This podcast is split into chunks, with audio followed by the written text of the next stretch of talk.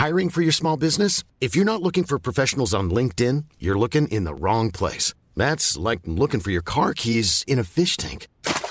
LinkedIn helps you hire professionals you can't find anywhere else, even those who aren't actively searching for a new job but might be open to the perfect role. In a given month, over 70% of LinkedIn users don't even visit other leading job sites. So start looking in the right place. With LinkedIn, you can hire professionals like a professional. Post your free job on linkedin.com slash people today. Ça, ouvre-moi, ou le chasseur me tuera. Lapin, lapin, entrigua, me serrer la main, me serrer la main, me serrer la main. Lui, c'est mon petit garçon. Il vous a probablement fait craquer avec sa petite chanson. Moi, je suis Shane Love, une maman solo qui a décidé de partir à la rencontre des femmes du monde pour parler sans filtre de la maternité. Alors bienvenue à vous dans le tourbillon, le podcast qui parle de la maternité, la vraie, loin des filtres Instagram. Lorsque Roxane découvre sa première grossesse, elle est déjà bien avancée de quelques mois. Une fois la surprise passée, elle laisse rapidement place à la joie de devenir maman et comme toutes les femmes enceintes, elle se projette et prépare l'arrivée de son bébé. N'ayant pas pu faire le dépistage pour la trisomie, c'est seulement lors de l'échographie du deuxième trimestre que le doute s'installe. Après analyse du DPNI et de l'amyosynthèse, les résultats confirment qu'il y a bien une anomalie chromosomique et une malformation cardiaque. À plus de six mois de grossesse, alors qu'elle sent son bébé bouger au creux de son ventre, Roxane doit décider si elle poursuit cette grossesse ou si elle y met fin. Après réflexion et beaucoup de larmes, la décision est prise, elle procède à une interruption médicalisée de grossesse et accouche de son petit garçon né sans vie. Une épreuve qui la marquera pour toujours et dont elle peine à se relever. Mais la vie pointe son nez de nouveau quelques mois plus tard lorsqu'elle découvre sa deuxième grossesse. Avec beaucoup d'angoisse et une surveillance rapprochée, Roxane rencontre sa fille et l'émotion est palpable. Elle est la maman de deux enfants, un petit garçon dans les étoiles et une petite fille sur Terre. Bonne écoute Bonjour Roxane Bonjour Shane. Merci de nous raconter ton histoire dans le tourbillon. Merci d'avoir accepté euh, que je la raconte. Avec grand plaisir. Alors on va revenir au tout début. Toi, quand tu étais plus jeune, quel regard tu portais sur la maternité? Est-ce que tu as toujours voulu euh, des enfants ou pas du tout? C'est venu euh, sur le tard? J'ai pas forcément de souvenir de m'être dit je serai forcément maman ou quoi que ce soit. Je pense que c'était dans le schéma un peu classique. Après, j'ai pas de souvenir de, de, me dire euh, ah là j'ai envie d'être maman ou quoi que ce soit. C'est quelque chose qui est venu avec euh, mon mari euh, une fois qu'on a été tous les deux bien dans nos travails. on s'est dit ah tiens maintenant on va essayer de faire des enfants. On n'avait jamais dit en tout cas qu'on n'en voulait pas ou quoi que ce soit. Et alors tu avais quel âge quand vous avez pris cette décision? Alors j'avais 25, 26 ans.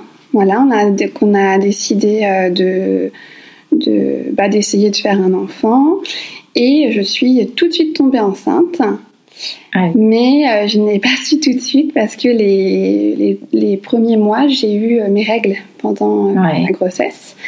Donc j'ai découvert ma grossesse à la toute fin du premier trimestre. Ah oui, du coup, là, j'avais plus mes règles et j'étais très fatiguée. Et euh, j'avais mis euh, la fatigue euh, sur le compte du travail, euh, ce qui était possible, sur le compte du déménagement parce qu'on déménageait à ce moment-là.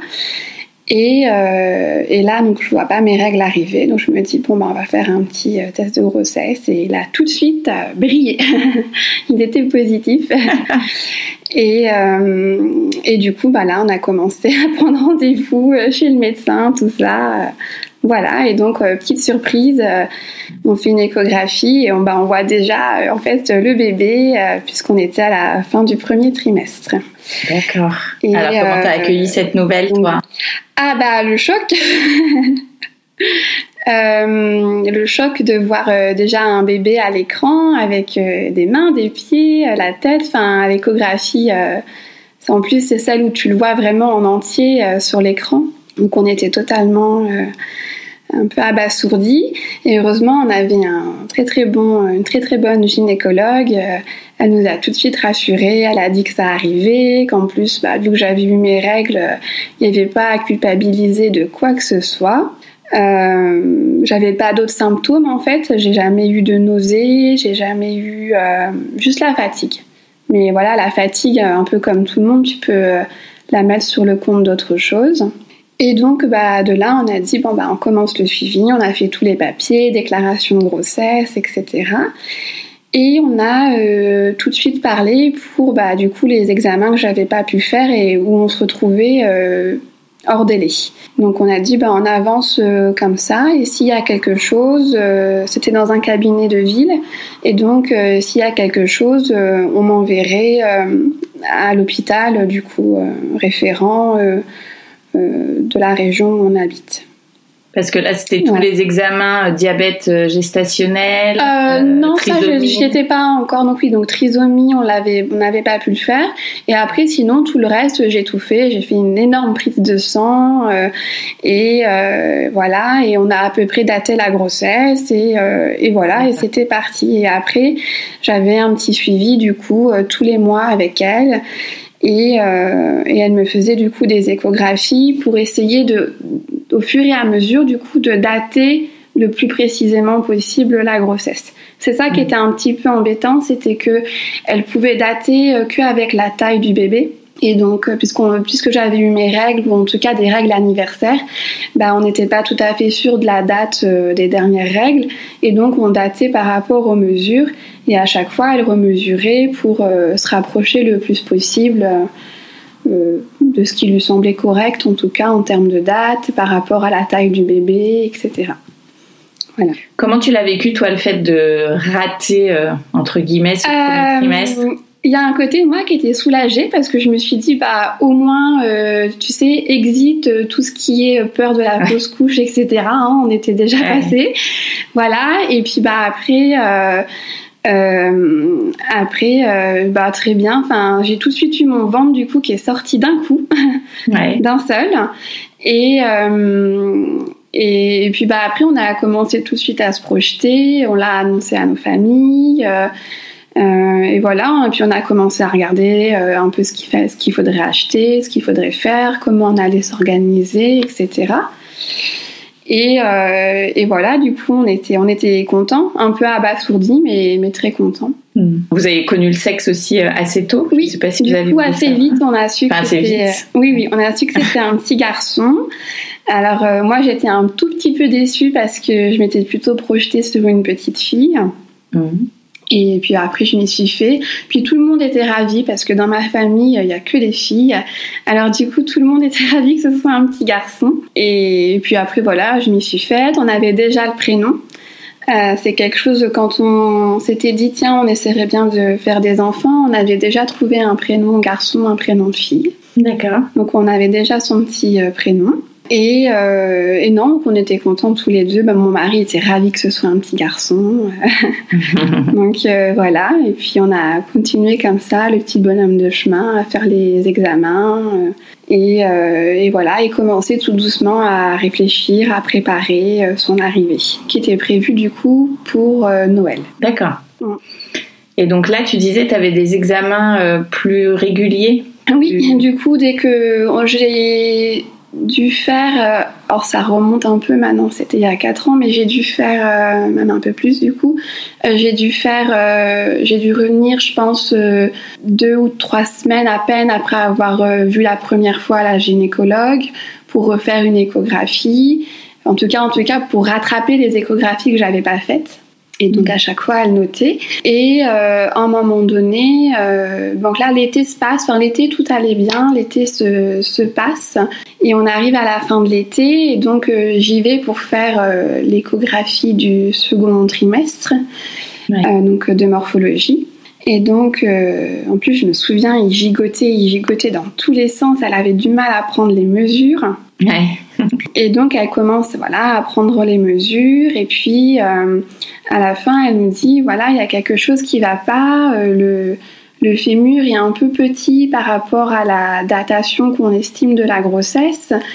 Mais euh, comme on n'est pas totalement sûr non plus de cette datation du fait du premier trimestre qui était un petit peu loupé, bah on, je vous je vous conseille d'aller euh, à l'hôpital, du coup, refaire une échographie là-bas. Ils ont des appareils plus performants et euh, ils sauront mieux euh, dater, voir si finalement on ne s'est pas trompé simplement dans les dates ou s'il y a autre chose, qu'il faut faire des examens un peu plus poussés. Donc bah là, c'est quand même une inquiétude, donc on prend les rendez-vous. Ah oui, et entre-temps, du coup, elle nous parle de faire une prise de sang qui s'appelle le DPNI. Et à l'époque, le DPNI venait juste de de, je sais pas s'il venait juste de sortir ou en tout cas c'était assez nouveau encore. Mm. et ça nous permettait de rattraper euh, l'examen euh, de la trisomie. Et du coup dans notre cas il était euh, il était pris en charge puisque j'avais pas pu faire le premier examen. Donc je prends le rendez-vous à l'hôpital entre temps je fais aussi la prise de sang pour le DPNI et ça se voyait que c'était, enfin, le labo était pas du tout habitué à ce type de prise de sang. Euh, il comprenait pas les papiers, il comprenait rien. J'ai dû euh, tout raconter. Ah. Et donc quand on va euh, à l'hôpital faire l'échographie, donc voilà, il regarde, hop hop hop, tout va bien, ça ça va, ça ça va. Le petit fémur, bon, le fémur est petit. Et donc il voit aussi une malformation au niveau du cœur ils me disent, mais bon, vous inquiétez pas, euh, c'est des choses qui peuvent arriver. Euh, euh, mais du fait qu'on a bah, du coup des examens loupés, etc., on vous propose de faire une amyosynthèse. D'accord. Donc arrivé, moi je venais pour une échographie, je suis ressortie, enfin je suis pas ressortie tout de suite, mais on me dit bah si vous voulez, on la fait maintenant. Ah oui. Oui. Donc là j'ai été là, oui, d'accord, mais mais euh, pourquoi? Comment? Enfin, donc on me dit voilà, mais c'est juste pour qu'on se rassure parce que vraiment tout va bien. Regardez, votre bébé, il a un profil parfait. Euh, je dis bon bah, bah allons-y, hein, on est là, on va pas non plus euh, attendre. Hein. Et là, c'est un peu urgent. C'est à 10 personnes qui rentrent pour tout installer pour la myosynthèse. Et puis, bon, bah, euh, moi, dans mon imaginaire, en plus, la myosynthèse, je me suis dit, mais je vais avoir mal, euh, enfin, ça va être horrible. Enfin, je voyais déjà la grande aiguille. Ouais. Je me suis dit, oh l'horreur. Donc, je m'installe et tout pour faire ça. Alors, détendez-vous, madame, détendez-vous. oui, bien, je vais essayer de me détendre, mais c'est pas évident, quoi. Alors, j'ai quand même fait deux petits malaises sur la table. Ah oui. Avant qu'il puisse me faire euh, la myosynthèse, bah, déjà à force d'être allongée sur le dos, euh, moi c'est une position que j'ai jamais pu tenir enceinte, donc euh, parce que ça me comprimait la veine cave. Donc puis je partais, donc hop on se met sur le côté, mais bon il va falloir se remettre sur le dos pour la myosynthèse. Donc, bah, laissez-moi juste reprendre mon souffle, quoi, parce que je, je, viens pour une échographie et je vais ressortir avec, en ayant fait une myosynthèse. Enfin, c'est quand même pas, j'étais pas préparée à faire ça. Mm. Donc, euh, donc je, on arrive à se détendre. Il y a, je me souviens, une, je sais pas si c'était une infirmière ou une aide-soignante. Elle m'a fait un petit peu d'hypnose, tu sais. Elle était à ah ma tête et puis elle me racontait des, elle me disait des paroles rassurantes, etc. pour me détendre. Et du coup, donc je finis par me détendre. Ils me font euh, euh, la piqûre. Alors un sentiment vraiment, j'ai tout senti. Hein. Enfin, euh, j'ai pas regardé, j'ai fermé les yeux. Mon mari, lui, a regardé. Il m'a dit une aiguille immense. Et puis, alors, c'est pas un tout petit peu de liquide hein, qui te prennent. Il m'a dit c'était euh, deux gros flacons énormes. Et alors, j'ai senti euh, l'aiguille passer vraiment toutes les barrières, tu vois, de, de ma peau, de mes muscles. Et il m'avait prévenu que quand ça que quand ça percerait au niveau euh, du l'utérus, ça me fait une contraction. J'ai senti la contraction et un sentiment de froid. Tu vois, j'ai senti l'aiguille froide qui s'est infiltrée vraiment en moi. Après, ils l'ont fait, ils ont retiré l'aiguille et c'était fini. Donc, ça a pris combien de temps euh, ben, Pas longtemps, mais c'est tout le, choc avant, autour, euh, qui a fait durer le truc très longtemps par contre. Hmm. Mais honnêtement, ça a dû prendre même pas cinq minutes. Hein. C'était très précis, je pense qu'ils sont habitués. Euh, c'était vraiment très précis, juste madame ne bougez pas et, euh, et voilà, ils le font sous contrôle d'échographie hein, pour être sûr de ne pas euh, aller là où il faut pas. Mm. et voilà, après hop, petit pansement, au repos 48 heures et, et on me dit bah, ensuite il faut attendre les résultats. Donc, là, vous repartez. Bah, on repart de chez nous, mais avec quand même, euh, on repart chez nous et puis on est quand même pas très bien. On se dit, bah mince, euh, qu'est-ce qui va se passer maintenant, quoi? Enfin, Alors on essaye quand même de pas trop y penser. On a prévenu nos familles qu'on a fait cet examen-là. On leur a dit tout ce que les médecins nous ont dit, euh, qui était qui était quand même très rassurant. Hein. Les médecins, euh, le médecin était très rassurant. Donc euh, voilà, donc on s'est dit bon bah ça, sera, ça se trouve ça va juste dire que tout va bien. Parce que les résultats ils mettent un petit un petit temps aussi à Alors ils mettent un petit temps. Normalement on nous avait dit trois semaines. Oui, voilà. Mm. À attendre. Et en fait, euh, le médecin sur qui on est tombé était vraiment exceptionnel. Et lui, il a fait accélérer les choses. Et du coup, on a eu, on n'a pas attendu trois semaines. Je sais plus combien, au moins une semaine, une bonne semaine, c'est sûr. Peut-être une semaine, dix jours. Il a fait en sorte qu'on ait les résultats rapidement. Alors, comment se passe cette semaine d'attente euh? Ah bah, En fait, en plus, entre-temps, on avait eu le résultat de la DPNI. Ah oui. Qui te dit pas euh, s'il y a une atteinte ou quoi, mais bah, qui te donne euh, une probabilité, comme l'examen classique. Et donc ma gynécologue me rappelle, me dit voilà, j'ai eu le résultat de la DPNI, la probabilité n'est pas très bonne. Euh, je me souviens plus du, du, ratio et elle me dit bah, si vous n'avez pas déjà fait l'examen euh, à l'hôpital, euh, quand vous y allez, euh, appelez pour demander à faire une amyosynthèse. Et déjà je lui ai dit c'est bon, c'est déjà fait. donc tout s'était un peu télescopé, tu vois. Mm. Donc elle me dit bon bah maintenant on attend. Et euh, donc on attend les résultats et donc euh, un jour on m'appelle et on me dit voilà il faut venir à l'hôpital euh, du coup pour la remise des résultats.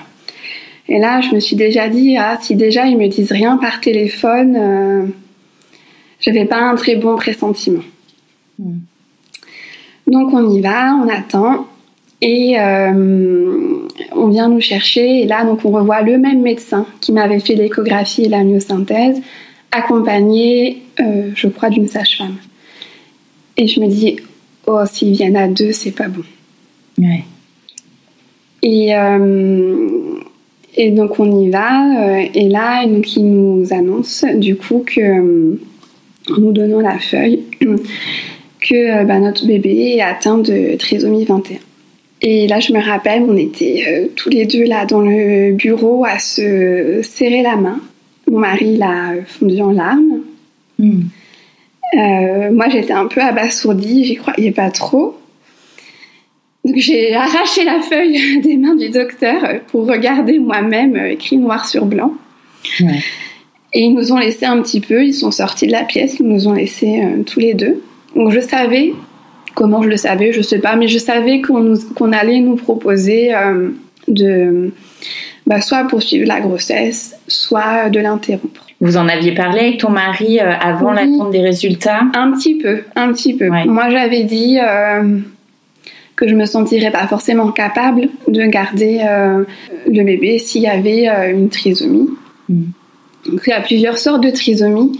il y a la 13, la 18 et la 21. La 13 et la 18 J'espère que je ne dis pas de bêtises, mais il me semble que la question pour celle-ci ne se pose pas parce que c'est des trisomies euh, qui, sont, euh, qui font que le bébé n'est de toute façon pas viable. Et la 21, du coup, bah, tu peux vivre avec. Mais euh, c'est ce qu'on nous a expliqué ensuite. En fait, ce jour-là, on a vu un pédiatre de l'hôpital et euh, voilà, il nous a dit, euh, voilà, donc actuellement, donc il y a la malformation au cœur qui avait été vue du coup à l'échographie, certainement le retard de croissance, et après on ne sait pas. Et après, il peut y avoir euh, des atteintes au niveau de la sphère digestive, donc estomac, intestin, etc. Un retard bah, mental, un retard après dans les apprentissages, dans la marche, dans, tout ça. Mm. Alors euh, autant euh, le médecin et la sage-femme, ils nous ont jamais euh, fait pencher la balance d'un côté ou de l'autre, ils nous ont juste expliqué les choses. Autant la pédiatre, j'avais le sentiment qu'elle voulait essayer de me convaincre qu'on pouvait tout à fait poursuivre, etc. Et donc voilà, on la voit rapidement et puis ils nous disent surtout n'allez pas sur Internet. Bon, évidemment, moi je suis allée sur Internet, hein, je pense que tout le monde le fait. Donc euh, voilà, mais très peu. J'y suis très très peu allée. Je suis allée, j'ai regardé un seul site internet euh, qui me paraissait euh, le, le, plus correct. Et donc voilà, on est rentré chez nous très très très mal. on a pleuré. Parce que là, Là, tu es à combien de mois Du coup, là, je suis au début du sixième mois. D'accord. Voilà. Ok. Et donc, je sentais mon bébé bouger. Enfin, on avait déjà commencé à acheter quelques petits vêtements. Oui. Voilà, on avait commencé à, aménager un tout petit peu la chambre, pas entièrement du tout, mais euh, tu vois, on avait juste acheté une commode, on avait mis les quelques bodys et quelques t-shirts qu'on avait achetés dedans. Euh, on avait acheté un couffin. En plus, ça nous avait pris du temps, tout ça, parce qu'on avait tout acheté de seconde main et tout. Donc, on avait, tu vois, passé du temps à chercher, à aller chercher ensuite les affaires, etc. Et donc, on a juste envoyé un message à nos familles et après, on a tout coupé couper tous nos téléphones. Et on voulait surtout pas qu'on nous appelle parce qu'on voulait pas que. En fait, on voulait réfléchir que tous les deux. Alors, je crois que mon mari était en vacances, donc en plus, euh, on n'avait pas besoin de. Enfin, il n'avait pas besoin de prendre des jours, je sais plus trop. Et là, c'était horrible. On a passé euh, toute la journée, toute la nuit à pleurer. À pleurer. Et euh, à se demander ce qu'on allait faire. Et moi, je lui ai dit que moi, je. Enfin, comme ça, mon premier sentiment, c'était euh, d'interrompre la grossesse. Et en même temps, c'est horrible parce que bah, tu sens ton bébé, il est là, enfin, tu l'aimes, euh, tu te dis, bah, enfin, c'est peut-être les derniers moments que je vis avec lui. Et mon mari, lui, il n'était pas totalement ni pour l'une ni pour l'autre solution. Il savait pas trop euh, il était attends, on va réfléchir, on va, regarder. Euh, et alors moi je lui dit mais de toute façon euh, ça va être très compliqué. Je veux dire ça va être ça va être des il pourra pas aller à l'école normalement. il faudra lui trouver des centres pour qu'il puisse ensuite y être. il faudra faire des suivi euh, chez euh, tel, tel, tel spécialiste tout le temps. Enfin, alors je me, je me souviens plus tellement euh, de notre cheminement de pensée. Je me souviens qu'on a énormément pleuré, qu'on était vraiment au 36e dessous. et que pendant au moins une semaine, on est allé tous les jours à l'hôpital pour voir les médecins. Et pour échanger avec, eux Oui, discuter avec eux on a quand même pris notre décision assez rapidement et donc on a décidé d'interrompre la grossesse. Et euh, donc c'est comme ça, bah, tu choisis la date d'interruption. Et alors en fait, on te dit, euh, vous pouvez choisir la date que vous voulez. La seule chose, c'est qu'on ne vous permettra pas d'aller euh, au terme. Donc il, faudrait, il, faut, il faut choisir une date entre là et le neuvième mois de grossesse. Entre-temps, du moment où on a pris la décision, ça passe dans une commission. Et euh, la, euh, la, trisomie 21, en fait, elle est euh, dans la loi. Elle est reconnue comme une maladie grave et incurable. Et c'est ce qui te donne le droit, du coup, d'interrompre la grossesse. Et la commission, du coup, l'accepte. Voilà. Et tu disais que euh, vous étiez allé voir, enfin vous étiez retourné euh, tous les jours à l'hôpital pour discuter. Est-ce que vous avez pu échanger aussi avec des parents d'enfants euh, atteints de trisomie ou d'autres parents qui avaient choisi Non, on n'a pas pu et on a juste vu la pédiatre qui nous a expliqué un petit peu, mais enfin qui t'explique sans trop t'expliquer parce qu'au final, ce qui peut se passer sur ton enfant, on peut pas le savoir tant qu'il n'est pas là. Donc on ne peut pas savoir quelles seront euh, ses atteintes et on ne peut pas savoir comment la trisomie euh, va s'exprimer euh, chez ton enfant. Tant qu'il n'est pas là et tant que tu ne le vois pas grandir au fur et à mesure. Et nous, on savait qu'il avait du coup une malformation au cœur et que ça serait déjà dit, en fait, il faudra déjà au moins l'opérer du cœur pour cette malformation. Et on savait qu'il avait le retard de croissance et après le reste, eh ben, on ne pouvait pas nous dire comment ça allait l'atteindre. Voilà. D'accord. Et donc du moment où on a dit on veut faire euh, l'interruption de grossesse, et ben là tu rencontres euh, une sage-femme cadre et euh, avec elle tu organises tout. Et pendant le temps en fait il y a une semaine de délai et en fait pendant cette semaine c'est le temps que la commission se fasse, mais tu commences déjà à organiser du coup avec elle parce qu'on savait que ce serait accepté puisque la trisomie 21, elle rentre dans ce cadre légal de l'IMG. Il n'y a pas de débat du coup entre les médecins pour dire euh, est-ce que c'est euh, profitable ou pas profitable à l'enfant. Et j'avais fait des recherches moi après, et euh, il y a peu de, de, cas comme ça où, où la loi elle est claire et nette. Pour d'autres situations, ce serait des débats entre les médecins et la famille, et enfin à décider en fait oui ou non. D'accord. Voilà. Et donc avec la sage-femme, et eh ben, euh, en fait, euh, t'organises tout ça et euh, elle t'explique comment ça va se passer. Le médecin aussi t'explique. En fait, c'est horrible parce qu'au lieu de préparer, tu vois, au lieu de préparer sa naissance, enfin, tu prépares sa naissance, mais tu sais qu'il sera mort, mm. qu'il sera né sans vie. Tu choisis pas son berceau, tu choisis son cercueil. Voilà. Et tu, fais tout ça en fait pendant la semaine. Et euh, on est vraiment tombé sur, euh, par contre, tu vois, des médecins et euh, des sages-femmes qui étaient vraiment très très bien. Je pense qu'on ne s'en serait pas sorti pareil si on n'était pas tombé sur du personnel médical aussi bienveillant. Mm.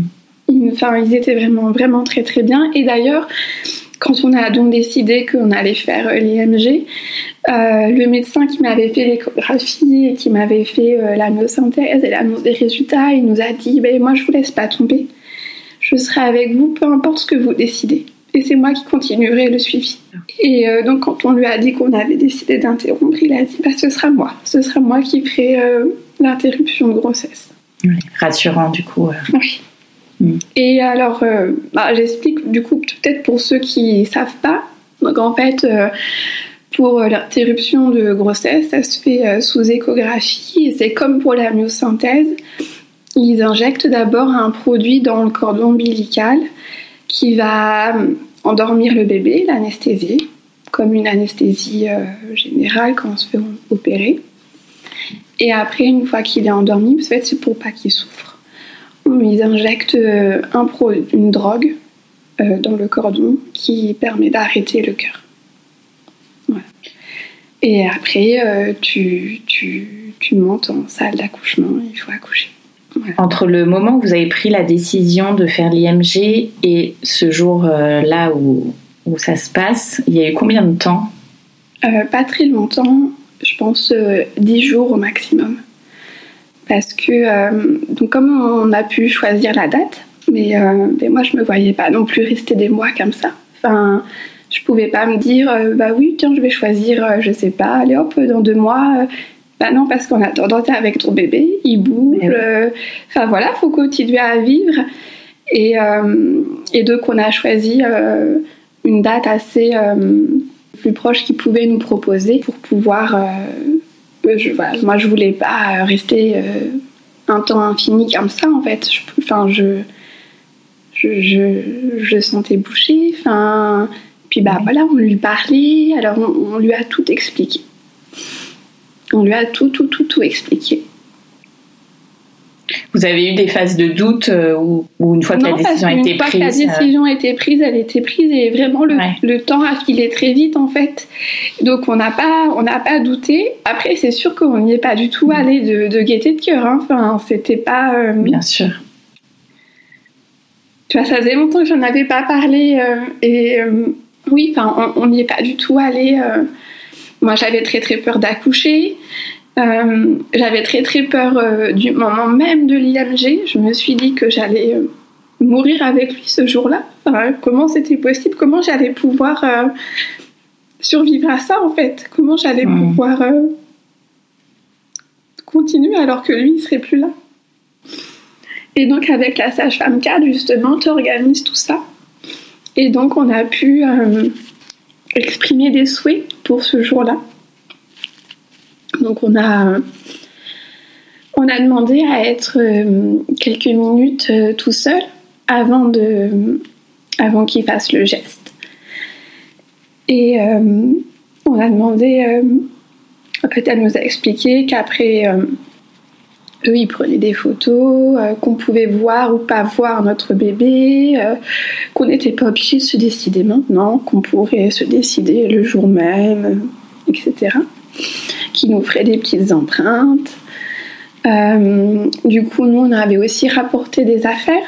On voulait qu'ils mettent voilà, qu'il y ait des petites affaires qui aillent avec lui. Donc, du coup, on avait rapporté un petit pyjama, on, avait on lui a écrit des lettres. Alors, on a aussi euh, donner des lettres. Euh, il y a des choses que je leur ai données moi à l'hôpital pour qu'ils me les mettent dans la boîte euh, souvenir.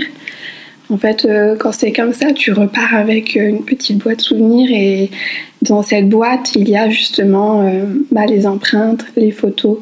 Et moi, j'avais mis dedans les photos d'échographie. J'avais demandé à ce qu'ils les mettent. J'avais mis un exemplaire aussi des, lettres. On les avait écrites en double j'avais mis. Euh, on lui avait inventé une petite berceuse, alors du coup on avait mis un exemplaire de berceuse dans la boîte, etc. Et voilà, donc tu fais, tu fais tout ça et elle, t'explique euh, comment ça va se dérouler aussi ensuite pour l'accouchement. Et euh, je sais, ça c'est quelque chose où on m'a beaucoup posé la question autour de moi. En fait, dans ces cas-là, ils préfèrent que tu, bah, que tu accouches naturellement parce qu'il ne faut pas traumatiser l'utérus avec une cicatrice de césarienne par exemple. Et elles nous ont expliqué également que euh, pour nous aider en fait dans le processus du deuil, ça a été montré que du coup de vivre réellement l'accouchement, euh, ça aide énormément à, aller mieux ensuite. Et avec le recul, euh, c'est sûr que oui. Mm. Mm. Et, euh, alors sur le moment, ça paraît horrible. Enfin, déjà, euh, moi j'étais déjà pas très fan de me dire va falloir que j'accouche à un moment donné. Et alors là, dans ces conditions-là, euh, c'était juste horrible de me dire que j'allais devoir accoucher. Et finalement, j'étais contente et j'en ai pas du tout de mauvais souvenirs. En fait, j'ai un bon souvenir de cet accouchement. Enfin, c'est une journée qui est vraiment très ambivalente. C'est la plus triste et la plus dure journée de toute ma vie. Et en même temps, c'est aussi une belle journée parce qu'on a pu voir notre fils. Donc vous l'avez vu euh, Oui, finalement, on a décidé de le voir ensuite. Mm. Mm. Pas, pas, pas, tout de suite sur le moment, mais, euh, mais euh, après, oui, on a, décidé de le voir. Et c'était un très, très, très beau moment. Et je remercierai jamais assez la sage-femme qui s'occupait de nous pour l'accouchement. Elle était là que pour nous. Et on n'avait que cette personne qui venait me, nous voir dans la chambre et, euh, et c'est elle qui, euh, qui, qui, nous a apporté notre fils. Du coup, il était dans ses bras, tout emmailloté dans une petite couverture en laine, tu vois. Vraiment, c'était très très beau. Il y avait un grand soleil. Honnêtement, on a eu vraiment beaucoup beaucoup de chance, tu vois. donc j'ai été hospitalisée la veille. Et j'étais hospitalisée du coup dans le service des grossesses pathologiques pour pas que j'entende de bébé. Ah oui, très bien. Alors le seul petit choc, c'est qu'un moment, donc on arrive dans la chambre et euh, il y avait euh, le petit berceau qui était là. Alors la sage-femme, elle l'a vite enlevé, mais euh, bon, on l'a vu. mais voilà, sinon la nuit d'avant, j'ai pas, j'ai rien entendu, j'ai jamais entendu de bébé ou quoi que ce soit. bon, c'est une nuit où on n'a pas du tout dormi, hein, parce que on est arrivé là, ben, on voulait en profiter au maximum en fait. Et le matin, on est arrivé, ils sont venus nous chercher euh, très tôt. Euh, parce que ça se passait dans le service des échographies et donc euh, avant qu'il y ait toutes les consultations. Donc pour pas que tu croises ah, femme enceinte. Et ils sont venus nous chercher et le médecin nous a dit après oh, j'ai vu vos têtes, je me suis dit qu'on n'allait jamais y arriver en fait. Parce qu'on était très très mal. je ne sais pas mmh. quelle tête on devait avoir, mais ça devait être horrible. Ah et donc arrivé là, on a ils nous ont installés, tout ça. Euh, et donc, on avait demandé à ce qu'ils nous laissent 5 minutes tout seul. Donc, du coup, euh, ils nous ont laissé 5 minutes et on lui a chanté la petite berceuse qu'on avait inventée. Hmm. Après, euh, il te demande si tu veux regarder l'écran d'échographie pendant le geste. Donc, moi, j'ai pas voulu. Et je sais pas comment j'ai fait, mais alors il y avait la même euh, infirmière ou assistante euh, qui était là et tu sais qui m'avait fait un peu d'hypnose pour la myosynthèse. Elle était là aussi. Et elle m'a pareil, elle m'a refait un petit peu euh, d'hypnose ou je ne sais quoi, mais ça m'a ça m'a aidé. Et donc au moment où le médecin est revenu, bah, parce que voilà, il fallait, il fallait faire et il fallait procéder à l'IMG. Et là, j'ai réussi à me détendre. Et je me suis dit, en fait, je veux pas que mon bébé sente que je suis pas bien. Et je veux qu'il parte sereinement. Mm. J'ai le sentiment, du coup, tu vois, de. C'est comme si, dans mes souvenirs, je voyais cette scène en étant, tu sais, au-dessus de moi. Et je sais qu'à ce moment-là, je me suis envoyée très très loin pour être le plus sereine possible. Et donc ne pas bouger. Et euh, être le plus sereine. Et je l'ai senti bouger jusqu'au bout. Mm. Et après, tu sens plus rien bouger. Et les médecins, même si euh, je pense qu'ils sont habitués à faire ça, je pense que c'est quand même pas quelque chose qui, qui font gaieté de cœur non plus. Et, et, ça se passe très vite. Hein. C'est, tu n'attends pas des heures comme ça.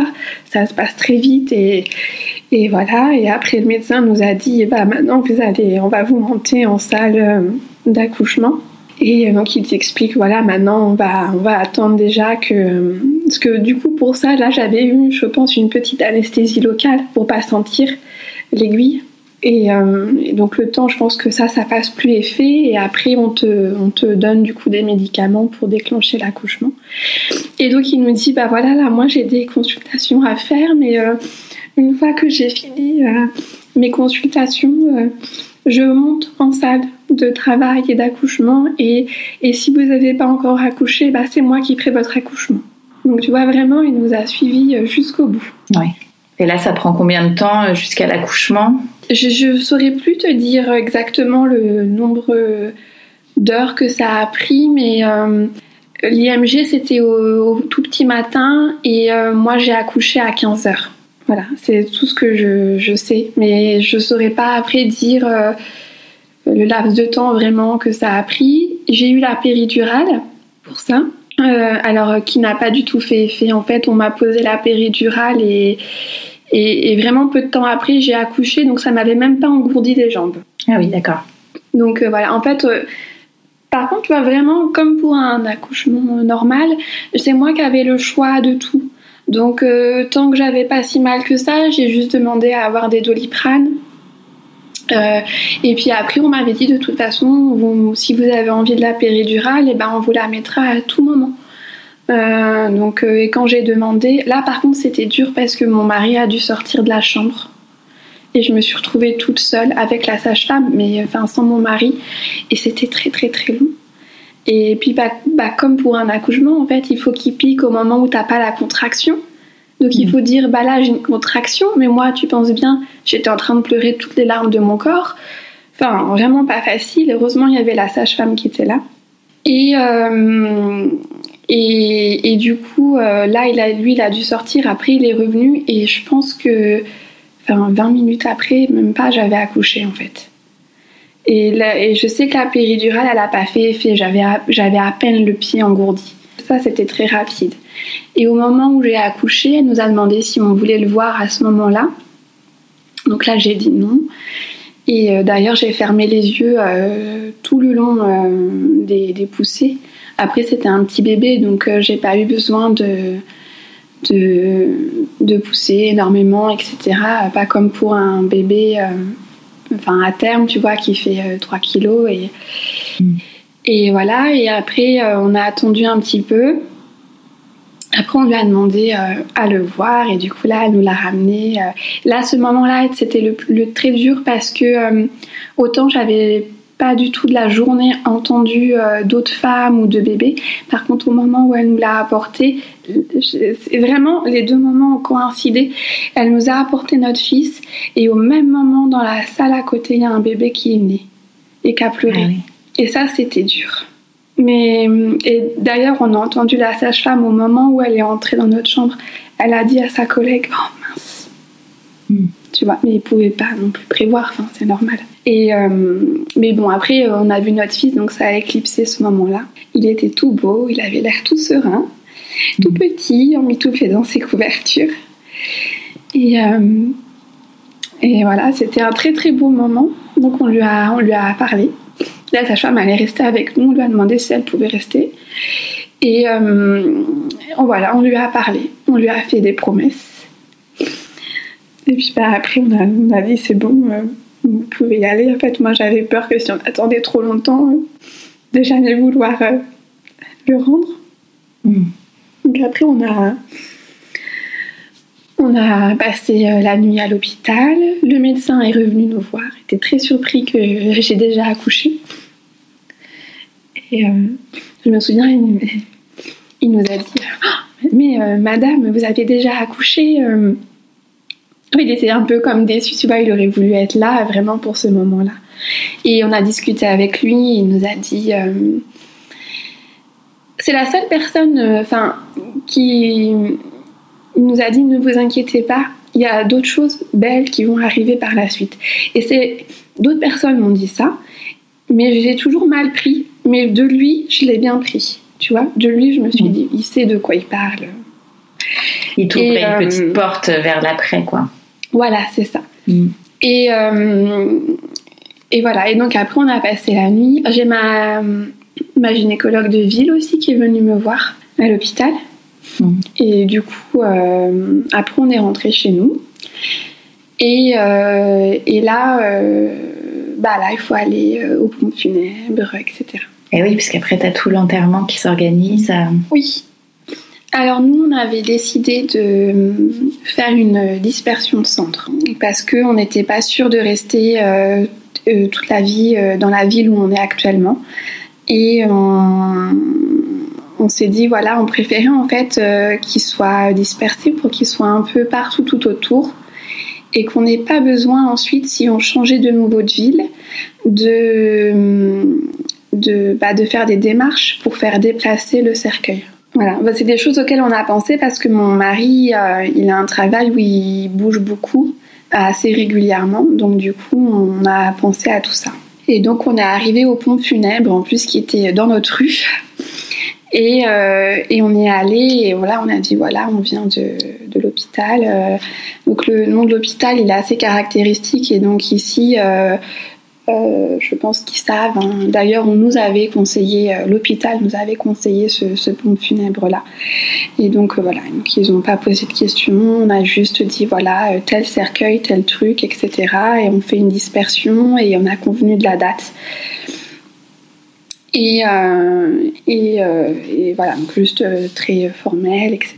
Et le cimetière, du coup, où il est dispersé, où on a fait la dispersion de cendres, c'est vraiment un très très bel endroit. T'as l'impression d'être dans un parc, tu vois.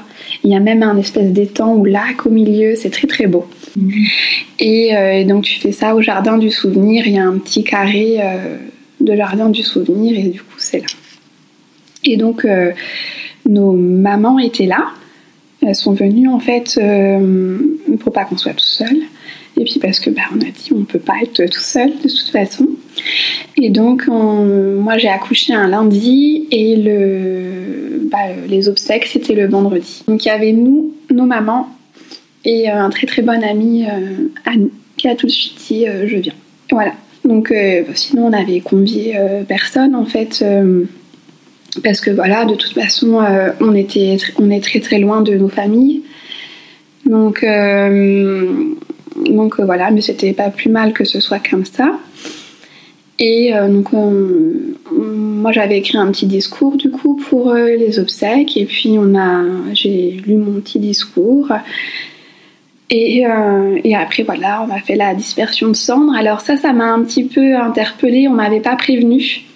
En fait, euh, bah, comme c'est un bébé, euh, bon, déjà c'était une urne minuscule, toute, toute, toute petite. Et, euh, et en fait, c'est pas tellement... Moi, j'avais l'image que tu jetais, tu vois, les cendres dans l'herbe ou quoi que ce soit. Mais en fait, non, c'est pas du tout comme ça. Et en fait, c'est... Tu, tu enterres quand même, en fait, l'urne. Et on nous a expliqué ensuite, en fait, pour les bébés, il y a très très peu de cendres parce que c'est tout petit. Donc, euh, du coup, c'est plutôt comme ça qu'on fait. Enfin, en tout cas, c'est comme ça que nous, ça a été fait. Je sais pas si c'est euh, différent autre part. Et après, du coup, euh, nos, mamans sont restées un petit peu avec nous. Une bonne semaine ou dix jours, je sais plus. Elles nous ont aidé à faire les, papiers et tout ça. Oh, ça, c'était. c'était aussi horrible. Il y a des souvenirs comme ça qui me reviennent du coup en t'en parlant. Je me souviens que mon employeur m'a appelé pour me dire, je venais juste de leur envoyer donc les papiers pour dire que mon fils était né sans vie. Et ils m'ont appelé en me disant, on retrouve plus votre déclaration de grossesse. Et donc en même temps, j'ai dû leur renvoyer la déclaration de grossesse. Ils m'ont appelé, c'était le jour des le jour ou des obsèques ou je sais plus. Et je leur ai dit, mais moi j'étais dans un état second et je leur ai dit, vous vous rendez compte que vous m'appelez? Mais je viens de, de l'enterrer quoi. Enfin non, vous me retrouvez ce papier. Donc euh, voilà. Il y a toute la ah partie administrative et après euh, tu vous arrivez chez vous, vous rentrez à la maison aussi, euh, il y a toute cette installation que vous aviez, oui. le lit, tout ça. Alors oui, en fait, moi j'avais clairement pas la force donc pendant qu'on était à l'hôpital, euh, c'est nos mamans qui s'en sont occupées. Euh, donc on avait décidé de donner les vêtements à une association. Donc elles sont allées donner les vêtements à l'association. Et euh, le couffin, on a décidé de le garder parce qu'on s'est dit c'est du matériel, tu vois, on s'était pas trop projeté dedans.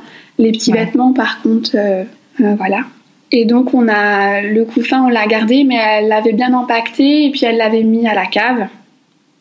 Et donc euh, voilà. Donc du coup, euh, après la, la, en fait la pièce, elle n'avait pas non plus été tellement investie encore. Donc du coup, ça allait de ce niveau-là. Elles, elles se sont occupées du reste. Mais c'est sûr, enfin, rentrer, on est passé à côté. Euh, je me souviens, on est rentré, on est directement allé dans notre chambre. Et euh, avec notre petite boîte souvenir, tu vois, dans les bras. Et, euh, et ça, c'était un peu dur. Donc, par contre, très très vite, on a donné une autre fonction à la pièce. Donc, très très vite, on a été acheter des meubles, etc. Et on a fait une chambre d'amis. Hmm. Voilà.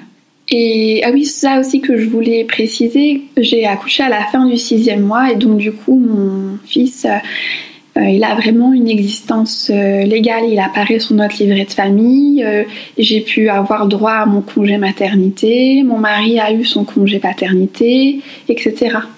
Donc ça, ça nous a fait du bien aussi, tu vois. Je me suis dit, bah, en tout cas, aux yeux de la loi, il est reconnu. Hmm. Et alors, comment ça se passe l'après, les mois qui suivent, les années qui suivent? Alors moi, j'ai passé, je pense, quatre mois à pleurer sur mon canapé.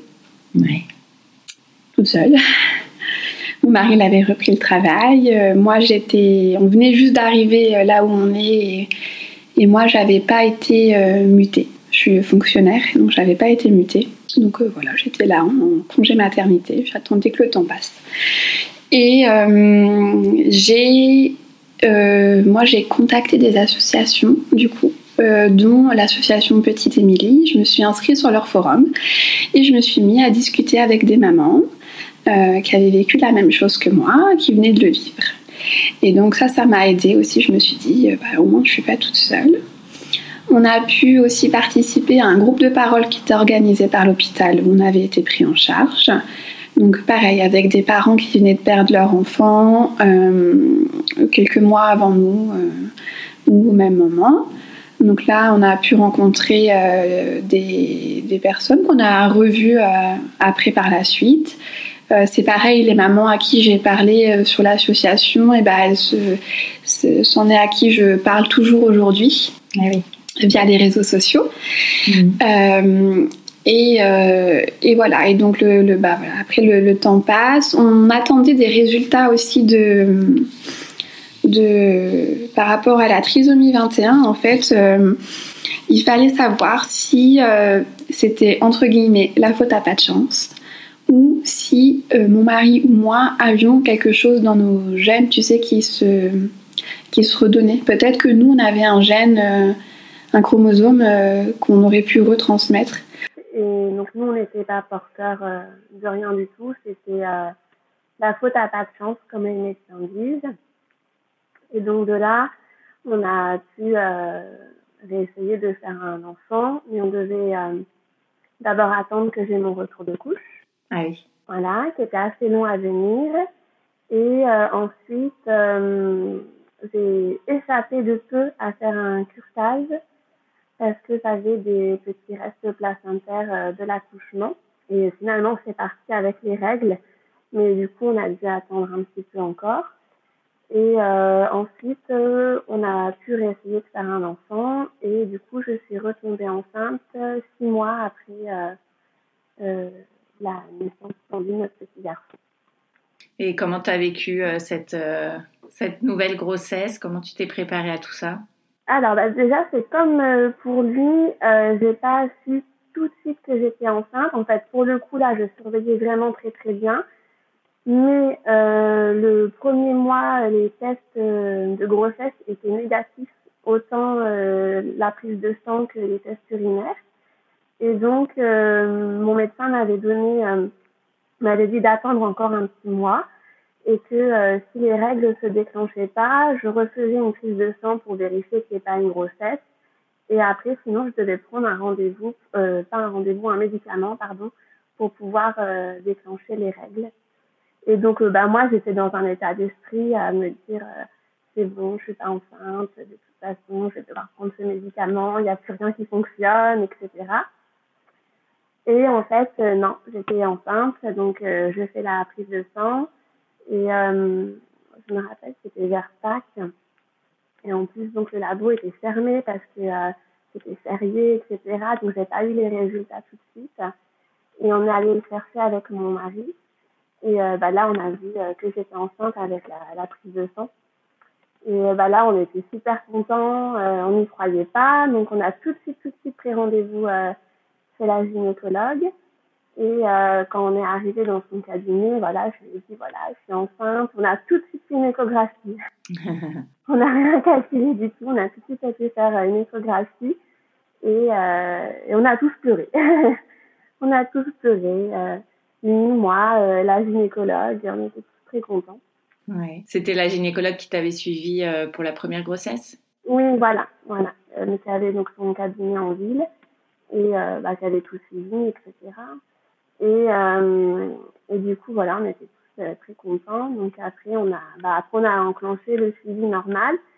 Et à la différence, c'est que elle, normalement, elle faisait les échographies de trimestre, mais du coup, pour là, elle préférait pas les faire et elle m'a envoyé directement à l'hôpital pour faire les échographies, euh, donc euh, T1, T2 et T3. D'accord. Voilà. Elle, elle me faisait une échographie tous les mois. Euh, je pense que c'était plus pour me rassurer moi. donc on faisait ça. Par exemple, c'est avec elle qu'on a appris le sexe du bébé. Mhm. Et elle me faisait mes ordonnances bah, pour les prises de sang et tout ça. Et aussi, ce qu'on a fait, c'est que euh, on n'a pas attendu, enfin, on a fait le, le test normal, mais on n'a pas spécialement attendu les résultats. On a directement fait euh, la DPNI. Ah, d'accord. Donc, la prise de sang, en fait, à cette époque, euh, euh, ça commençait à, à, rentrer dans le processus. Et comme nous, on avait eu des antécédents, euh, donc de, de on a pu avoir la DPNI intégralement remboursée et prise en charge. D'accord. On l'a fait à l'hôpital, la DPNI. En fait, euh, le jour où on a fait l'échographie du premier trimestre, on a fait la DPNI euh, en même temps. Et alors, comment tu as vécu, toi, ces débuts de, de grossesse? Euh, Très, très, très stressant. Alors déjà, du coup, j'avais tout le premier trimestre à vivre, alors j'avais peur de faire une fausse couche. Euh, donc dès que j'allais aux toilettes, je vérifiais qu'il n'y avait rien dans ma culotte. Euh, J'avais même demandé à gynéco euh, à partir de quelle date euh, on est sûr qu'on peut plus faire de, de, de, fausses couches, etc. Et puis après, il y avait les résultats, attendre les résultats pour la, la trisomie. Ah oui. Le fait de retourner aussi à l'hôpital faire les échographies. Donc, euh, bah, c'était le même endroit, le même hôpital. Et à chaque fois qu'on y allait, notre crainte, c'était de retomber dans la salle d'échographie où on avait fait l'IMG. Ah oui. À chaque fois, heureusement, on n'a pas été dedans, mais euh, sinon, on aurait demandé à changer de salle. Hmm. Et donc euh, là-bas, donc, j'avais notre dossier, évidemment. Donc du coup, la première échographie, on l'a même fait avec le professeur. Euh, c'est lui qui a fait l'échographie, tu vois, pour être sûr que tout allait bien. Et voilà, donc là, on a, tout fait. Il nous a dit que lui, à l'échographie, tout allait bien. La clarté nucale était très, très fine. Et puis après, la DPNI nous a confirmé euh, du coup qu'il n'y avait pas de, pas de soucis. Tu as pu être moins stressée à partir du moment où tu as eu les résultats ou pas? Non, enfin, on est toujours resté stressé parce que du coup, euh, bah, entre-temps, moi, j'avais discuté avec plein d'autres mamans qui avaient perdu leur enfant. Et du coup, bah, dans un monde où tu sais qu'il peut se passer un milliard de choses. Et du coup, je restais stressée. De toute façon, tant qu'on n'avait pas non plus passé euh, le stade euh, de grossesse où ça s'était arrêté, j'étais pas très très bien. Hmm. En fait, à chaque grosse échographie, j'avais peur qu'on me dise euh, ah bah il y a tel souci, tel souci.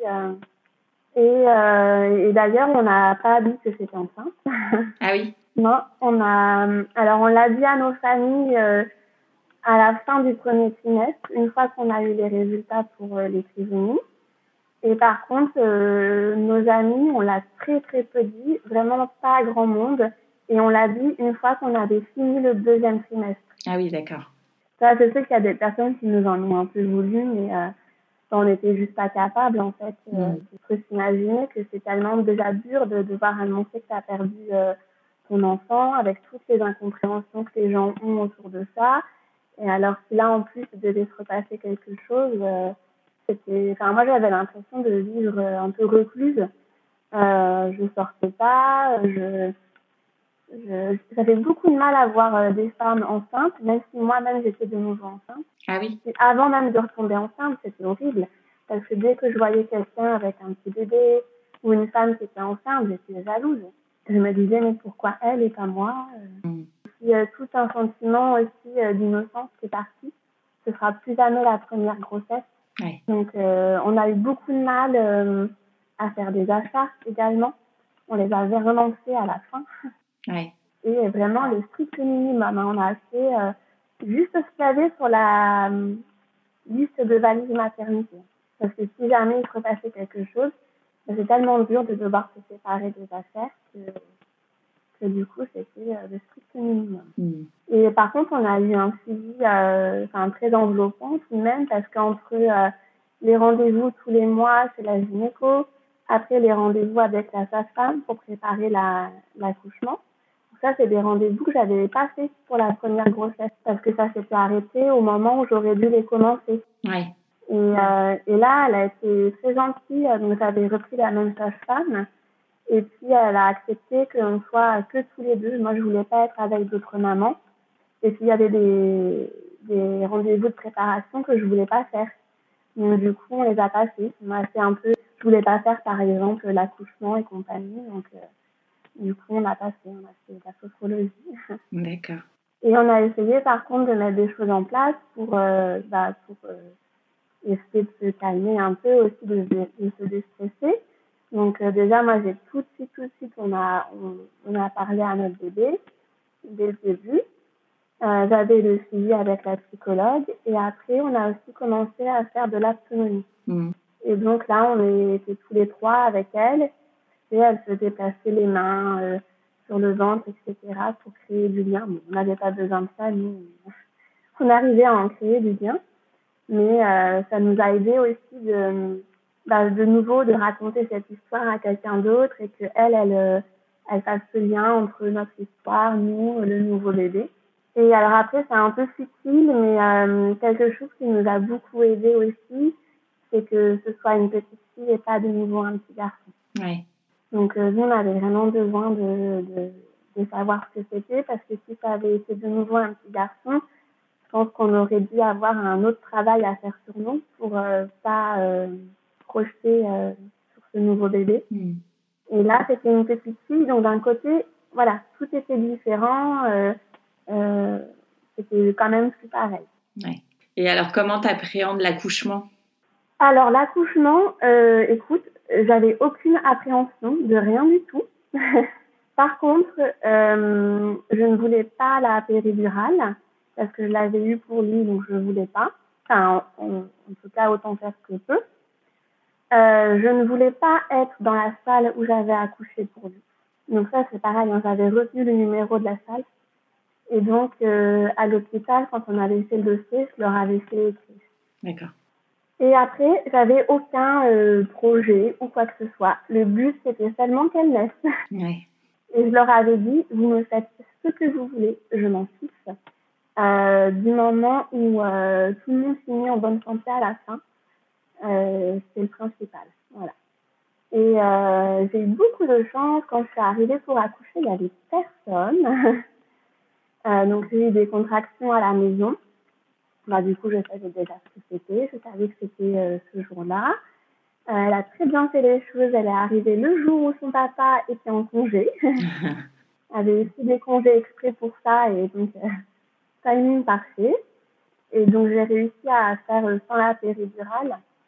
Et comme il n'y avait personne, la sage-femme, elle est restée avec moi euh, quasiment tout le temps. Ah oui. Et puis, elles m'ont laissé gérer euh, comme j'avais envie. Euh, j'ai pu prendre un bain, mais ça m'a paniqué. je suis vite sortie de là. ce qui me soulageait beaucoup, c'était d'être sur le, le, gros ballon. Mmh. Et puis après, de crier. parce que ça faisait mal. Mais non, ça, ça, ça allait. En fait, dès qu'il y avait une contraction, je me disais, euh, ça me rapproche d'elle, ça va aller. Et donc, avec l'autonomie aussi, on avait quand même appris quelques techniques pour gérer la douleur qui m'ont vraiment été bien utiles.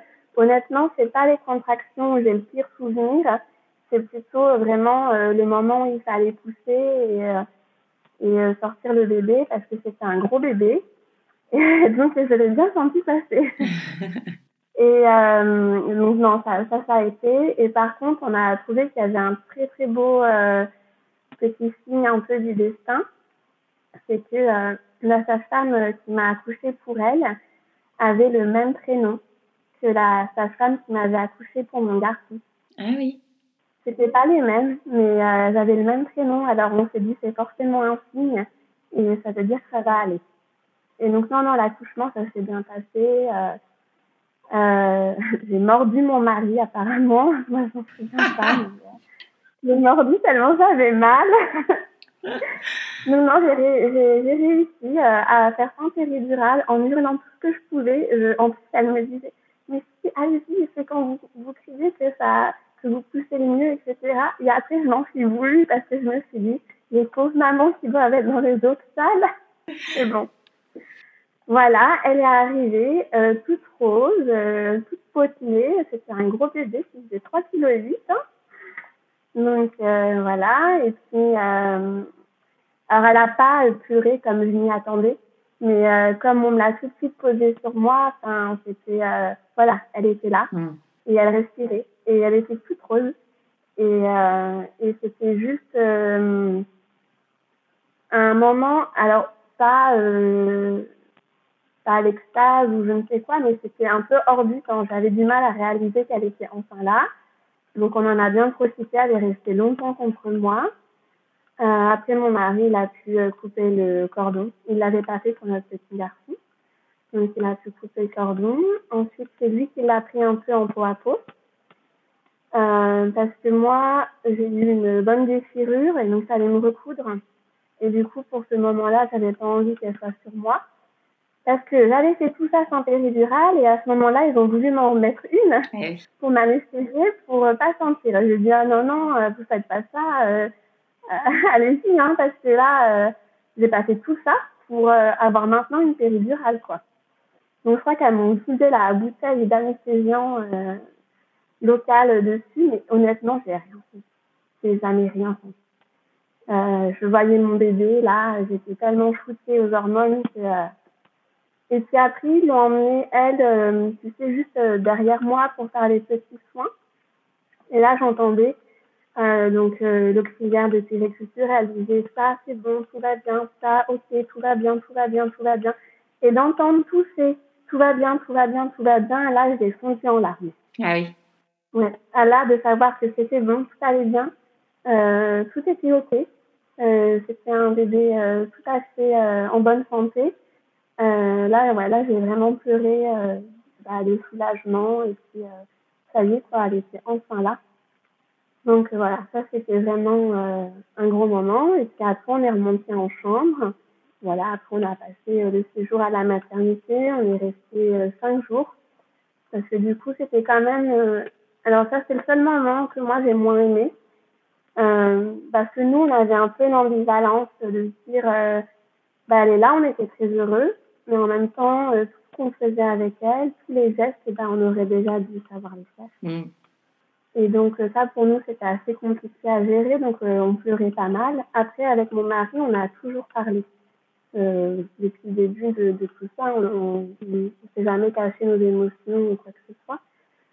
Donc voilà, et puis bah, du coup, c'est vrai que les, je sais pas si c'est des auxiliaires ou des sages-femmes ou quoi que ce soit, je me souviens une, ah mais vous pleurez déjà, et pourtant c'est pas encore le début ou je sais pas quoi.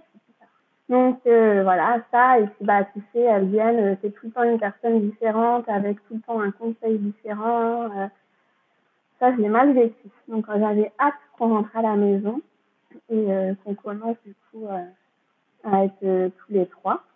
Et après, quand on est rentré, là on a vu bah, notre sage-femme à nous, et là ça fait vraiment du bien d'avoir un seul discours en fait à qui se tenir.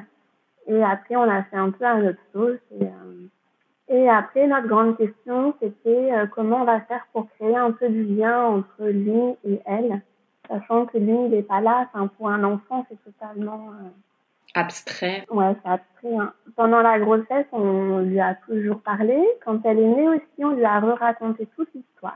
On est allé aussi chez la psychologue, du coup, après sa naissance, pour euh, re-raconter. Et puis ensuite, en fait, petit à petit, alors pas quand elle était nourrisson, mais euh, quand elle était un peu plus grande, euh, par exemple, tu vois, là, quand on fait le sapin de Noël, au moment de Noël, et eh ben, ils ont chacun leur petite décoration dans, dans l'arbre. Donc, du coup, on lui dit, bah, tiens, regarde, ça, c'est la décoration de ton grand frère, ça, c'est la tienne. Alors, on lui dit euh, qu'il est dans les étoiles. On lui explique et elle, elle comprend très, très bien. J'ai aussi emprunté euh, une ou deux fois des petits livres à la médiathèque par rapport à ça. Et donc, nous, on lui a toujours expliqué comme ça. Pour le moment, elle ne connaît pas les détails, mais elle sait qu'elle a un grand frère dans les étoiles. Et euh, ce qu'on aime beaucoup faire avec elle, c'est euh, euh, le matin ou le soir, quand le ciel est tout rouge ou rose, on regarde le ciel et, ensemble, on se dit Ah, regarde, il fait de la peinture dans le ciel. Mm. Et au début, c'était moi qui lui disais Regarde, il fait de la peinture dans le ciel. Ça veut dire que il est là, là-haut, il va y tourner. Et maintenant, euh, c'est elle, des fois, elle va à la fenêtre ou quand on est dehors elle me dit Maman, regarde les nuages, euh, il fait de la peinture dans le ciel. Voilà. Et puis surtout aussi, euh, ce qu'on fait, euh, donc c'est jamais tabou, on en parle tous les, enfin, tous les jours, enfin quand il y a besoin, on en parle, on en parle encore au quotidien de lui. Et puis on a ses empreintes, on a sa photo qui sont affichées, on a un petit album photo aussi, donc euh, avec des photos de ma grossesse et des photos de lui.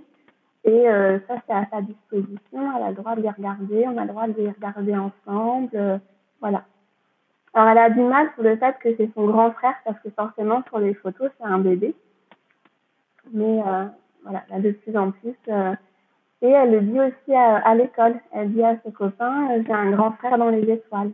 Donc ça, je sais pas si les enfants ou si les maîtresses, je pense qu'elles ne vont pas trop euh, capter. Je me suis dit qu'il faudrait peut-être que j'aille leur en parler.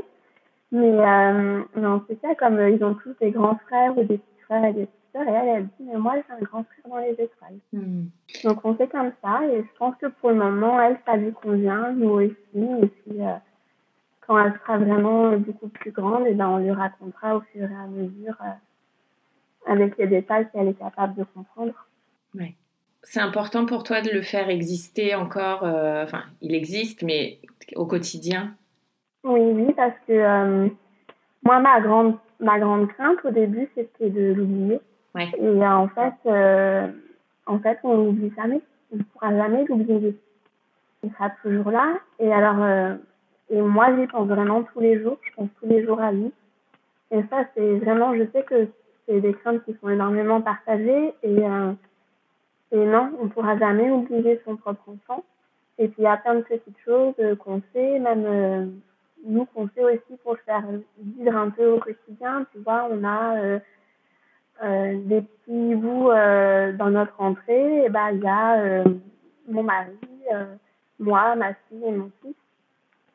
On a aussi fait des bah, des petites choses pour nous. On s'est fait tatouer. Donc moi, j'ai une petite médaille avec euh, son prénom, sa date, que je porte tous les jours, que je porte tout le temps, que je n'enlève jamais. Euh, et puis voilà, on a sa photo, ses empreintes, on en parle, on y pense tous les jours. On pense tous tous les jours à lui, que ce soit mon mari, moi, on y pense tous les jours. Mm. Et voilà. Et nous, on n'oublie jamais. Et après, il y a des moments euh, qui sont plus durs que d'autres. Par exemple, le premier anniversaire, c'était très difficile. Après, l'année d'après, ça a été.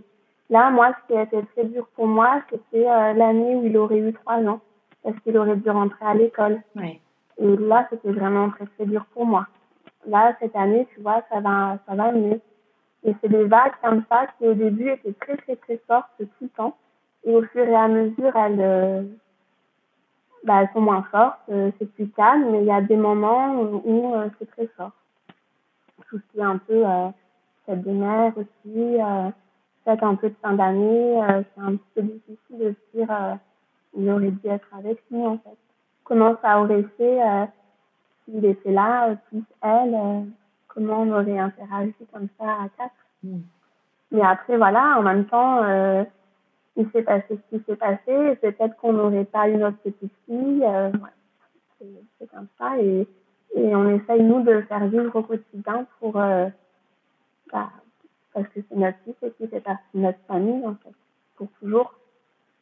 Est-ce que toi, quatre ans plus tard, euh, tu as toujours un suivi psychologique? Non, j'ai arrêté. J'ai arrêté après la grossesse de ma fille. Euh, j'y suis allée euh, peut-être une ou deux fois et après j'ai arrêté. En fait, euh, c'est très libre, donc j'y vais si j'en ai le besoin. Donc pour le moment, j'ai plus besoin d'y aller. ce qu'on fait entre nous me suffit. Et puis, il y a toujours des personnes de toute façon avec qui je peux en parler. J'en parle encore très très souvent avec ma sœur. même, même elle, hein, elle des fois, elle m'envoie des photos du ciel. Elle me dit Ah, une petite pensée. Euh, voilà, ce genre de choses. J'ai des amis aussi avec qui j'en parle. Ce qui me fait aussi chaud au cœur, c'est que des fois, il y a des, des, des très bonnes amies. Quand elles m'envoient un message, à la fin, elles mettent tout le temps euh, bisous à vous quatre. Mm. Tu vois, elles y pensent. Euh, donc ça, ça fait vraiment chaud au cœur. Et non, du coup, maintenant, j'ai plus besoin. Après, si j'ai de nouveaux besoins un jour, je sais que je retournerai chez la psychologue. Il n'y a pas de, il n'y a pas de, de soucis sur ça, mais pour le moment, ça va on n'est plus forcément devant. Il y aura peut-être dans d'autres étapes plus tard, à des anniversaires clés, tu sais, des, des dates un peu clés, des, des âges comme ça un peu charnières peut-être. Et tu parlais euh, de la réaction des gens. Euh, Est-ce que tu as eu des remarques ou euh, des, des, réactions contre votre décision en fait? Alors contre la décision, non mais euh, plutôt dans, dans l'incompréhension euh, de notre deuil en fait. Des personnes qui, euh, m'ont fait des, des, par exemple, on m'a dit, euh, ah mais euh, tu as dû lui donner un prénom. Voilà. Alors, alors que quand tu es enceinte, les gens c'est des choses qu'ils veulent absolument savoir. C'est quoi? Est-ce que c'est un garçon? Est-ce que c'est une fille? Comment vous allez l'appeler? Et puis là, du moment où il est né ah bon? Il a fallu lui donner un prénom Ah bon? Vous l'avez, euh, vous avez fait des obsèques? Euh, Voilà. Et euh, ce genre de choses, c'était très difficile. Et puis bah, après, une fois que c'était passé, les obsèques, etc., bah, de l'incompréhension, comme on soit toujours triste, que je pleure toujours, que, que je pleure en en parlant, etc. Alors que tu vois, quatre ans après, bah, j'en parle encore en, en pleurant. Et, et donc ça, c'est des personnes, bah, euh, on a mis de côté. Ou alors, euh, il y a des rapports avec des personnes qui se sont un peu plus euh, distendues parce que je pense qu'ils ne savaient pas comment réagir à notre peine. Et, euh, et ce que je comprends aussi. Alors après, je comprends aussi les, dans un certain sens, je comprends les remarques des gens parce que euh, bah, une grossesse, on a toujours l'image que ça doit absolument très très bien se passer et que ça peut très bien se passer et euh, on n'a pas l'image que ça peut mal se terminer. Et euh, je pense que ça renvoie les gens à leur propre peur euh, de la mort. Mm. Donc, le fait que ce soit un bébé qui meurt, je pense que c'est incompréhensible pour les gens. Et honnêtement, enfin, le, j'ai du soutien hein, dans ma famille, etc. Mais là où on est vraiment compris, bah, c'est parmi les personnes et les couples qui ont vécu la même chose que nous parce que là, c'est vraiment euh, les mêmes sentiments Et on se rend compte qu'on a tous vécu pareil, euh, les mêmes euh, types de remarques euh, de personnes ou quoi que ce soit. Et toi, même aujourd'hui, quand de temps en temps je dis à des personnes qui ne savent pas du tout que j'ai eu un fils avant ma fille et que je dis voilà, j'ai eu un petit garçon avant qui est décédé, donc je rentre pas trop dans les détails, les gens, ils ont tout de suite une réaction de ah, je, ne savais pas. ça, oui, mais je ne pouvais pas le savoir. En même temps, c'est pas été sur mon front. Je vais pas non plus crier sur les toits, mais petit à petit, par contre, tu vois, j'arrive à en parler et euh, à dire si, si, euh, ça existe. Hein, voilà, c'est un petit garçon qui est décédé et euh, c'est pas un tabou. Et voilà, après, c'est sûr que c'est pas non plus quelque chose que je vais aller raconter au premier venu. Mais oui, les, les, remarques des personnes, bah, on a pris de la distance et puis après, pour ceux qui étaient euh, le plus proches, ben, on s'est dit euh, tant pis. Et euh, c'est un moment aussi, on est tellement vulnérable qu'il faut qu'on se protège. Donc, c'était ça, se protéger. Ben, on a coupé des, on a coupé des liens. Et au final, ça fait du tri. Hein, dans les amis, euh, que les plus proches qui restent. Hein. Ouais. Et alors, qu'est-ce que ça a changé pour toi, la maternité? Je pense qu'avec toute cette je ne suis pas la maman que j'aurais pensé être avec ma fille. C'est sûr que j'ai un côté beaucoup plus euh, maman euh, protectrice. Même si j'essaye là maintenant de, de, me détacher quand même. Et euh, ben, ça a tout changé parce que moi, ça, ça a rebalancé toute ma vision même de la vie. D'avoir perdu mon petit garçon, puis ma petite fille je vois des choses totalement différemment maintenant pour plein de sujets, mais pas juste la maternité. Et après, oui, vis-à-vis d'elle, euh, je pense que je suis une maman, une maman un peu. Euh... Ah, j'ai envie que tout aille bien. Qu'elle aille bien. Donc, on se, on se détache petit à petit. Mais après, euh, après quand on explique, euh, les gens comprennent aussi pourquoi on a ce type de réaction, des fois, vis-à-vis d'elle. c'est normal. Hein. On va passer aux petites questions de fin d'épisode. C'est quoi pour toi être une maman strasbourgeoise? Euh, C'est une maman qui se déplace tout le temps à vélo avec sa petite charrette derrière elle et euh, qui euh, profite des parcs et des petits cafés avec sa fille. Alors justement, quel est ton endroit kids-friendly préféré à Strasbourg? Alors maintenant qu'elle est un peu plus grande, il y a beaucoup d'endroits où je pourrais l'emmener faire des animations. Mais du coup, pour le moment, c'est vraiment d'aller au parc ou d'aller à la bibliothèque. Et après, on a notre petit salon de thé préféré où on va se prendre des petits goûters. Et on est tellement habitués que maintenant, elle, euh, j'ai même plus besoin de commander pour elle. On lui apporte directement son petit gâteau. Ça s'appelle comment? Ça s'appelle le Nomade Café. Et quels sont tes projets rien que pour toi et ce prévu en famille? Alors, en famille, on a prévu cet été, si la situation le permet, de partir en vacances hein, au bord de mer. C'est la première fois qu'on partirait vraiment euh, depuis qu'elle est là. Parce que pour le moment, on a toujours privilégié d'aller voir euh, nos familles avec elle. Et donc là, ce serait nos premières vraies vacances euh, à trois. Et euh, pour moi, euh, j'ai une journée par semaine où je ne travaille pas. Et du coup, pour le moment, elle est avec moi l'après-midi, mais bientôt, elle va aller euh, complètement à l'école.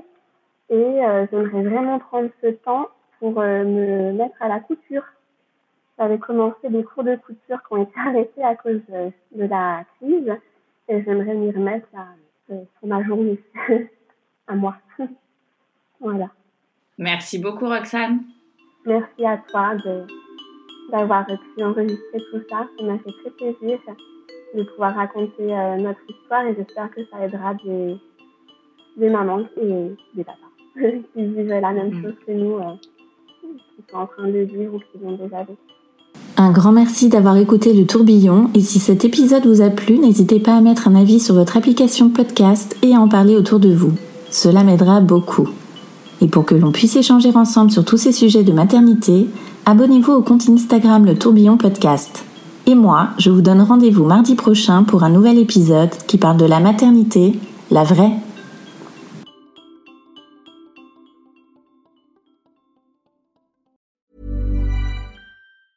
Small details are big surfaces. Tight corners are odd shapes. Flat, rounded, textured, or tall. Whatever your next project, there's a spray paint pattern that's just right.